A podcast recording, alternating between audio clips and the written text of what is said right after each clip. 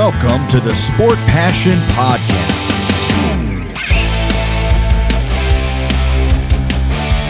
And here is your host, Lars Marendorf.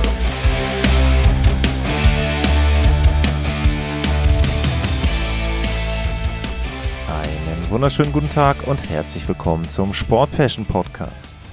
Die Vorschau auf die Saison 2022-2023 beginnt und in dieser Spielzeit lege ich los mit der Atlantic Division und mit den Montreal Canadiens. Und ich hatte ja in der letzten Folge schon eine kleine Aufgabe gestellt, einfach mal sich zu überlegen, warum denn die Canadiens das erste Team sind. Ich habe schon verraten, dass es nicht daran lag, dass sie relativ weit hinten waren in der Tabelle. Es lag auch nicht daran, dass sie den Erstrunden, äh, den Nummer 1 Pick in der ersten Runde hatten. Und was ich jetzt noch verrate, damit ihr jetzt noch ein Stück weit äh, grübeln könnt, äh, es lag auch nicht daran, oder es liegt auch nicht daran, dass sie der Verein sind, der am ältesten ist. Also ich hatte das ja in der einen Folge erwähnt, 1909 gegründet. Auch das ist nicht der Grund, warum ich mit den Canadiens anfange. Die Auflösung gibt es am Ende der Sendung. Aber ich habe schon gesagt, die Canadiens landeten vergleichsweise weit hinten in der Tabelle. Genau genommen landeten sie ganz hinten. Es hat nur zu 55 Punkten gereicht. 22 Siege waren es, 49 Niederlagen, elfmal hat man sich zumindest in die Verlängerung gerettet. Eine sehr ernüchternde Saison nachdem die Canadiens ja im Vorjahr bis ins Stanley Cup-Finale eingezogen sind. Aber es gab natürlich Gründe dafür. Einer war zum Beispiel, dass Carey Price in der Cup-Finalsaison sehr, sehr gut gespielt hat, vor allem in den Playoffs. Und in der letzten Spielzeit hat er so gut wie gar nicht gespielt, war lange nicht mit dabei. Hat sich da eine Auszeit genommen, um sich auch wieder äh, zu erholen und ja, hat sich dann ja auch eine OP unterzogen. Da komme ich dann gleich auch noch drauf im weiteren Verlauf der Sendung. Er hat insgesamt nur fünf Spiele gemacht und ähm, Sam Montembeau, der hat 38 gemacht, die meisten. Jake Allen hat auch noch ein paar gemacht, 35. Aber ansonsten kann man an der Torhüterposition schon relativ gut ablesen, warum es nicht gut lief bei den Canadiens. Dazu kam noch, dass Shea Weber nicht gespielt hat, diverse andere Spieler auch verletzt oder unter Form waren. Cole Caulfield zurückgeschickt, dann zwar wieder geholt, aber überhaupt nicht die Erwartungen erfüllt, die viele, auch ich, an ihn hatten. Ich hatte ihn ja auch als einen oder glaube sogar meinen Hauptkandidaten für den Rookie of the Year. Also das hat da überhaupt nicht funktioniert. Und dementsprechend hatte ich ja dann auch den Montreal Canadiens die Note 6 gegeben äh, für die Saison. Da lief überhaupt gar nichts zusammen. Aber das ist Vergangenheit. Es geht in eine neue Spielzeit und die Canadiens gehen mit einem neuen Aussehen in die Saison 2022, 2023. Damit meine ich nicht neu designte Trikots, die kommen vielleicht auch noch, wenn es die Reverse Retros geben sollte. Aber ich meine vor allem, dass das Team anders aussehen wird. Shea Weber ist weg, beziehungsweise sein Vertrag ist weg. Äh, Jeff Petrie ist auch weg, der ist in Pittsburgh. Äh, Ryan Perling ist auch nicht mehr in Montreal, der ist auch in Pittsburgh. Also da hat man einige Trades mit den Penguins durchgeführt und Alexander Romanov, der ist bei den New York Islanders gelandet, der Verteidiger. Das sind so die prominentesten Abgänge, würde ich mal sagen. Und bei den Zugängen ist Sean Monahan zu nennen, der kam aus Calgary, weil die Calgary Flames ein bisschen Salary Cap Space brauchten für Nazem Kadri. Kirby Duck kam aus Chicago und Evgeny Dadonov kam im Gegenzug für ich sage jetzt mal den Vertrag von Shea Weber, weil der wird wahrscheinlich nicht spielen bei den Vegas Golden Knights. Ja, ansonsten ist die nächste Spielzeit die erste volle von äh, Martin Saint-Louis und äh, auch auf der Managerposition hat sich ja was getan. Marc Bergevin ist weg, Coach Dominique Ducharme ging schon während der letzten Spielzeit und ja, unter Saint-Louis war so ein Aufwärtstrend zu erkennen. Das war dann am Ende, glaube ich, auch so, dass sie dann doch nochmal ein paar Spiele mehr verloren haben. Aber insgesamt ist es schon so gewesen, dass die Canadiens durchaus da positive Zeichen gesendet haben.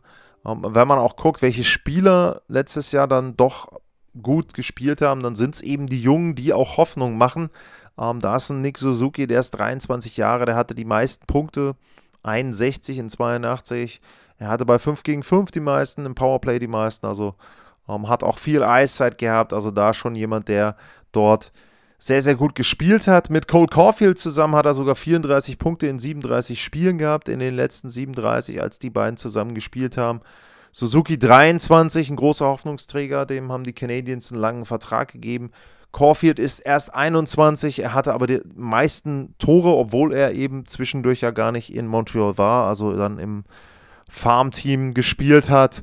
Ähm, sie haben Kirby Duck geholt, der ist auch erst 21. Auch da ist es so, wenn man da jetzt erwartet, dass der mehr Spielzeit bekommt als in Chicago, nicht mehr nur in der dritten, vierten Reihe spielt, sondern da auch eben dann vielleicht in der ersten oder zweiten Reihe dort Einsatzzeiten bekommt, dann kann man schon erwarten, dass die Canadiens vor allem durch die jungen Spieler einen Schub bekommen und da eben ja eine bessere Spielzeit dann im nächsten Jahr absolvieren können. Wenn ich nochmal so ein bisschen auf Zahlen gucke, Statistiken gucke, woran hat es denn gelegen? Ähm, was ja, war denn ein Problem? Ein Problem war natürlich das Tore-Schießen. Ähm, sie haben nur 218 Tore gemacht, das ist Platz 27 gewesen. Ähm, sie hatten die meisten Gegentore, 317. Da fehlt natürlich Carey Price sehr. Bei dem ist es so, ähm, dass vermutet wird, dass er immer noch ähm, Probleme hat mit seinem Knie und wahrscheinlich die Saison aussetzt. Und es ist nicht ganz klar, ob er nicht vielleicht dann doch insgesamt seinen Rücktritt vom Eishockey dort irgendwann verkünden wird. Tja, was gibt es noch zu sagen bei den Statistiken, wenn ich mal gucke? Bei den hochkarätigen Torchancen waren sie auf Platz 28. Ähm, was gibt's, gibt's noch an Werten, wenn wir mal schauen? Ja, Strafminuten waren sie relativ diszipliniert in der Mitte eigentlich. Ähm, Platz 9, das ist eigentlich okay, auch für ein Team, was nicht so gut war. Das Powerplay war gut, also 24,4% äh, Powerplay, äh, Platz 5, das ist nicht schlecht. Penalty Killing Platz 18 ist auch okay. Ähm, Schüsse könnten mehr sein bei den Canadiens und ähm, ja, wie gesagt, Defensive war eines der großen Themen. Also ähm, es wird sicherlich nächste Saison auch so sein, dass sie nicht zu den Teams gehören, wo man sagen kann, ja, da ist ein, ein Playoff-Platz garantiert. Ähm, ich würde schätzen, dass sie irgendwo in ihrer Division, ja, wenn ich ja mal drauf gucke, sie haben natürlich eine sehr, sehr, sehr, sehr schwere Division da mit den Panthers, äh, Maple Leafs, Lightning, Bruins. Da hast du schon die ersten Top 4. Ottawa hat sich stark verstärkt. Die Red Wings sind besser geworden. Bei Buffalo geht es einen Schritt nach vorne. Ähm, ich glaube, die Canadiens werden in ihrer Division wieder letzter. Ich würde aber sagen, sie sind schon zufrieden, wenn sie nicht den großen Abstand haben. Also da waren es jetzt 18 Punkte im letzten Jahr. Wenn das dann irgendwo bei 5, 6, 7 Punkten ist und wenn man vielleicht dann auch mal zwischendurch eben nicht auf dem letzten Platz liegt, dann glaube ich, ist da schon in Montreal der positive Trend zu erkennen. Wie gesagt, sie setzen sehr, sehr viel auf junge Spieler. Wenn man guckt, Suzuki habe ich gesagt, 23, Brandon Gallagher ist so der, der Erfahrene vorne mit dabei, zusammen mit Mike Hoffman. Ähm, der ist 30, Hoffman ist ähm, 32, ja, Dadonov ist noch mit dabei, der ist jetzt neu. Die drei so, das, das sind die Veteranen vorne und ansonsten ähm, haben sie dann eben zum Beispiel auch Nummer 1 Pick äh, Juraj Slavkowski, wo man sagen muss, da ist natürlich immer nicht ganz klar, spielt er jetzt, wird er in den Kader rücken. Ich erwarte schon, dass sie am Anfang versuchen, ihm Spielzeit zu geben, mal zu schauen, wie er sich mit seinen 18 Jahren schlägt in der Liga.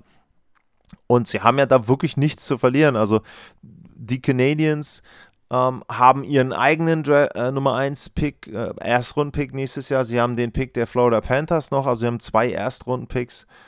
Ähm, ich denke, dass sie da ganz einfach versuchen, dass die Spieler sich entwickeln, dass die jungen Spieler Verantwortung übernehmen, dass sie eben auch zeigen, zum Beispiel auch einen Kirby Duck, sind sie mehr wert? Ähm, ist es so, dass man auf diese Spieler setzen kann oder muss man sich eben nochmal ein bisschen umorientieren, muss man andere holen? Ich könnte mir auch vorstellen, dass sie zum Beispiel dann einen äh, Dadonov oder einen Mike Hoffman ähm, irgendwann zur Trade Deadline dann auch abgeben werden äh, mit den Verträgen, dass man da dann eben auch sagt, okay, komm, ähm, ihr habt jetzt gut gespielt vielleicht für eure Verhältnisse, habt euch ein bisschen ja, präsentiert und dann sind andere Teams interessiert an diesen Spielern und da denke ich dann schon, ähm, dass sie die vielleicht dann wieder für Draftpicks abgeben. Es wird nicht darum gehen, dort groß ähm, auf Teufel komm raus irgendwas zu erreichen, selbst wenn sie, wenn es vielleicht sehr gut läuft, zu Anfang an irgendwo in der Nähe der Playoffs sind. Äh, die Montreal Canadiens werden nächstes Jahr kein Käuferteam sein, glaube ich, bei der Trade Deadline. Ich glaube auch da wage ich keine wirklich äh, große Prognose. Also das ist nicht wirklich gewagt. Was gibt es sonst noch zu sagen zu den Canadiens, wenn ich nochmal durchgucke? Auch meine Notizen, ja, im Grunde. Justin Barron ist ein interessanter Spieler, 20 Jahre. Der ist aus Colorado gekommen äh, im Trade für Lekkonen. Da ist es auch sicherlich so, dass der eben jetzt auch wieder zeigen kann, was er drauf hat. In Colorado war er eben natürlich in der Hierarchie der jungen Verteidiger weit hinten dran und in Montreal ist es eben so, da kann er vielleicht jetzt sein Potenzial entfalten, kann da lernen, kann da auch ohne Druck lernen. Was wichtig sein wird für die Canadiens, ist die Art und Weise, wie sie, obwohl sie wahrscheinlich viele Spiele verlieren, als Team auftreten werden und wie sie sich auch charakterlich entwickeln. Es ist immer sehr gefährlich, wenn man eine sehr junge Mannschaft hat, die wahrscheinlich nicht so viele Spiele gewinnt. Dann ist immer so ein bisschen die Tendenz, Culture of Losing, man gewöhnt sich daran, Spiele zu verlieren, man gewöhnt sich eben so weit daran, dass man vielleicht auch dann später diesen Schalter nicht mehr so richtig umlegen kann, dass dann dieser dieser Ehrgeiz, dieser Druck oder ne, nicht dieser Druck, sondern dieser Eigenantrieb, dann gewinnen zu wollen, dass der vielleicht nicht mehr da ist in späteren Jahren. Das wird sicherlich dann eine sehr, sehr gute Aufgabe sein für äh, Martin Saint-Louis. Ähm, Kent Hughes hat da als General Manager, glaube ich, im Moment erstmal das gemacht, ähm, was er machen konnte. Ähm, den ich noch vergessen habe, fällt mir gerade ein, bei Spieler, die man vielleicht tauschen kann, ist ein Sean Monahan. Auch das ist eben jemand, ja, ein Projekt, sage ich jetzt mal, wenn der gesund wird, wenn der halbwegs in Form kommt. Ähm, Vertrag läuft aus im nächsten Sommer, dann kann man da sicherlich einen Draft-Pick oder einen Prospect für holen zur Trade-Deadline. Behält dann noch das halbe Gehalt, das ist den Canadiens, glaube ich, relativ egal. Ähm, das ist auch ein gutes Stichwort. Im Moment haben sie keinen Salary Cap Space. Äh, wenn man hier die Prognose wagt. Das liegt aber noch daran, dass die Long-Term Injuries noch nicht so richtig eingerechnet sind. Also insgesamt wird es dann wohl darauf hinauslaufen, würde ich schätzen, dass sie schon noch mal ein paar Millionen an Platz haben unterm Salary Cap und dann vielleicht auch noch bei einem oder anderen Deal irgendwo mitmachen und dann entsprechend sich da auch noch mal verstärken für die Zukunft. Wie gesagt, keine Hoffnung machen auf die Playoffs aus meiner Sicht als Canadiens-Fan, sondern sich freuen an den jungen Spielern, sich freuen an der Entwicklung und hoffen, dass die so vorangeht, wie man das in Montreal erwartet. Zum Beispiel Nick Suzuki ist ja schon ein, sage ich mal, risikoreicher Vertrag, der geht vergleichsweise lang. Er bekommt mit fast 8 Millionen auch ein schönes Gehalt und da wird es schon wichtig sein, dass er sich dann auch zeigt und dass er eben dann da auch entsprechend Leistung abliefert. Das war das erste Team in meiner Vorschau auf die Saison 2022, 2023 und jetzt begründe ich auch, warum ich mit den Montreal Canadiens angefangen habe.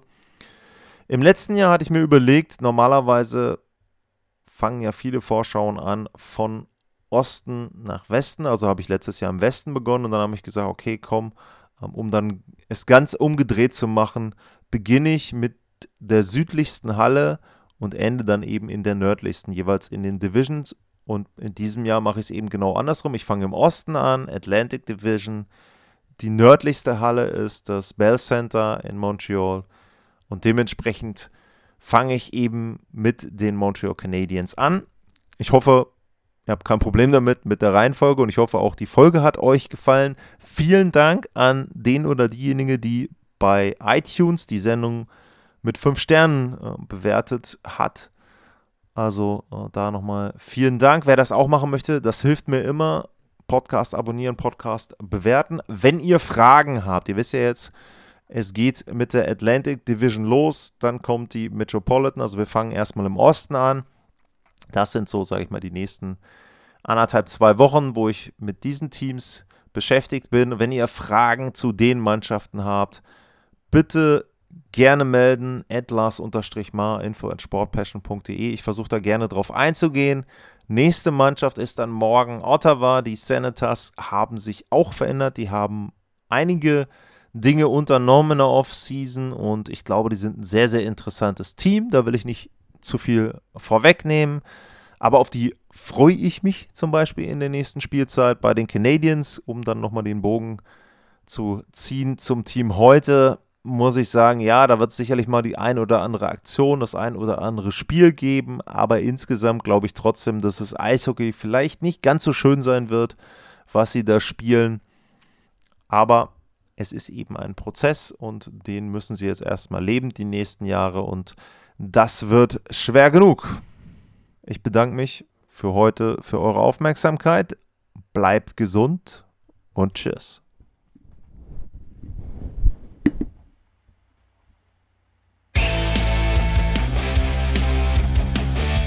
Sportliche Grüße. Das war's, euer Lars.